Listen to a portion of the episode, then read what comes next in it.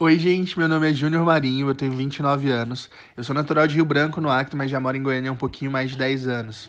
Eu sou formado em gastronomia pela Faculdade Cambori, aqui em Goiânia, e já trabalho em cozinha profissional há um pouquinho mais de 8 anos. Eu tenho um restaurante aqui em Goiânia que se chama Joá Restaurante. A gente é especializado em cozinha brasileira e a gente ama trabalhar com ingredientes do norte, nordeste e também do centro-oeste. Atualmente eu participo de um programa na Globo que chama Mestre do Sabor e essa é uma contribuição minha para o projeto Educa Periferia.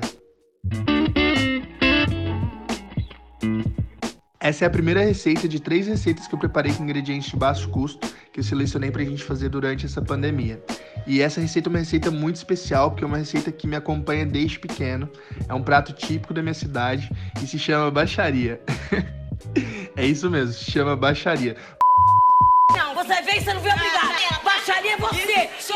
Mas apesar do nome, o prato é simplesmente incrível. Eu tenho certeza que vocês vão amar.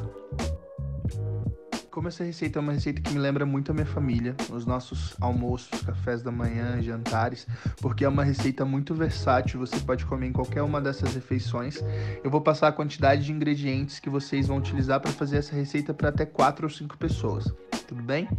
Então, se vocês já tiverem um papelzinho e uma caneta aí, já anota os ingredientes que a gente vai precisar e a quantidade também. Vamos lá? Ó, a gente vai precisar de 500 gramas de cuscuz, pode ser o flocão, ou então o milharina mesmo, 1 kg de carne moída, duas cebolas médias, quatro tomates, um maço de coentro, um maço de cebolinha, uma pimenta de cheiro, quatro dentes de alho, quatro, de 4 a 5 ovos e margarina ou manteiga, tá bom? E o primeiro passo da nossa receita é temperar o nosso cuscuz e hidratar ele com água. O que, que, a gente vai fazer? A gente vai pegar o nosso pacote de 500 gramas de cuscuz, colocar numa bacia ou numa vasilha e a gente vai temperar ele com uma ponta, a pontinha da colher de sopa de sal. A gente vai colocar sobre ele, vai mexer bem e logo em seguida a gente vai colocar 8 copos americanos de água no nosso cuscuz. Aquele copinho que a gente toma café mesmo, sabe? A gente vai pegar, colocar a água, vai mexer bem com as mãos mesmo e ele vai virar como se fosse uma farofinha molhada. Ele tem que ficar uma farofinha bem úmida, porque o nosso cuscuz tem que estar tá bem hidratado para depois ele cozinhar bem, tá bem? O cuscuz precisa hidratar por cerca de 15 minutos. Depois que ele já estiver hidratado, a gente vai pegar a nossa cuscuzeira, que é aquela panela que a gente faz o cuscuz, vai colocar o cuscuz em volta dela todinha, apertar ele com as mãos para ele ficar bem fofinho e levar no fogo para cozinhar.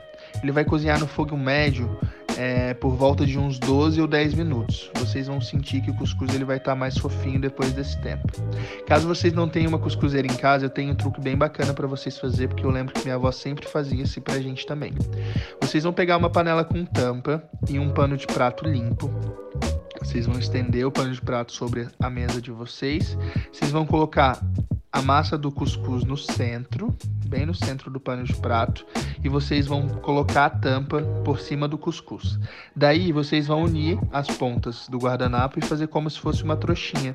Vocês vão colocar mais ou menos dois dedos de água na panela, vão colocar no fogo médio, vão tampar a panela com essa tampa onde vai estar o cuscuz com o pano de prato e vocês vão deixar cozinhando ali por mais ou menos 12 minutos também. O cuscuz fica maravilhoso do mesmo jeito como se ele fosse feito na cuscuzeira e fica incrível também. Enquanto o nosso cuscuz está cozinhando, a gente vai picar os nossos legumes. A cebola vocês vão picar bem pequenininha, em cubinhos pequenos. O alho pode ser amassado, a pimenta de cheiro também pode ser picadinha. O tomate vocês vão cortar em cubos, como se fosse fazer um vinagrete, tá bom? A cebolinha cortar ela bem fininha e o coentro também cortar ele bem fininho. Todos os nossos legumes já estão cortados, a gente agora vai fazer a nossa carne moída. Vocês vão temperar a carne moída com sal e pimenta.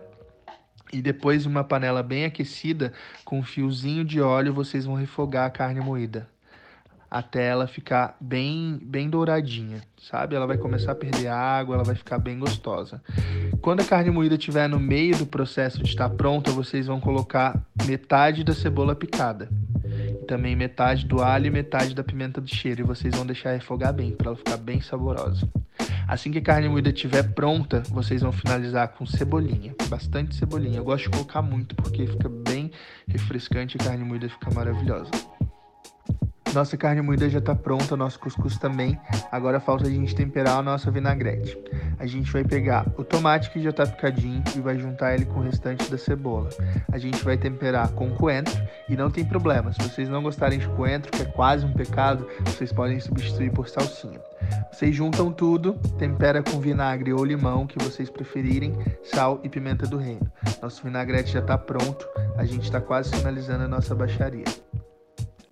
Agora o que falta é a gente finalizar os ovos. Em uma frigideira no fogo médio, vocês vão colocar uma colher de manteiga ou margarina. Vocês vão colocar os ovos, um pouquinho de sal e vão deixar ele fritar no ponto que vocês preferirem. Eu amo ovo com a gema bem molinha, mas se vocês quiserem o ovo com a gema dura também não tem problema, é super bem-vindo. Depois que nossos ovos estiverem prontos, a gente já pode partir para a montagem do nosso prato, que é a nossa baixaria. Em um prato, vocês vão colocar o cuscuz, do outro lado a carne moída, do outro ladinho, vocês vão colocar o vinagrete e por cima o ovo frito. Se vocês quiserem, pode finalizar com bastante cebolinha e mais bastante coentro. É um prato super incrível, tanto para o café da manhã, quanto para o almoço, quanto para o jantar.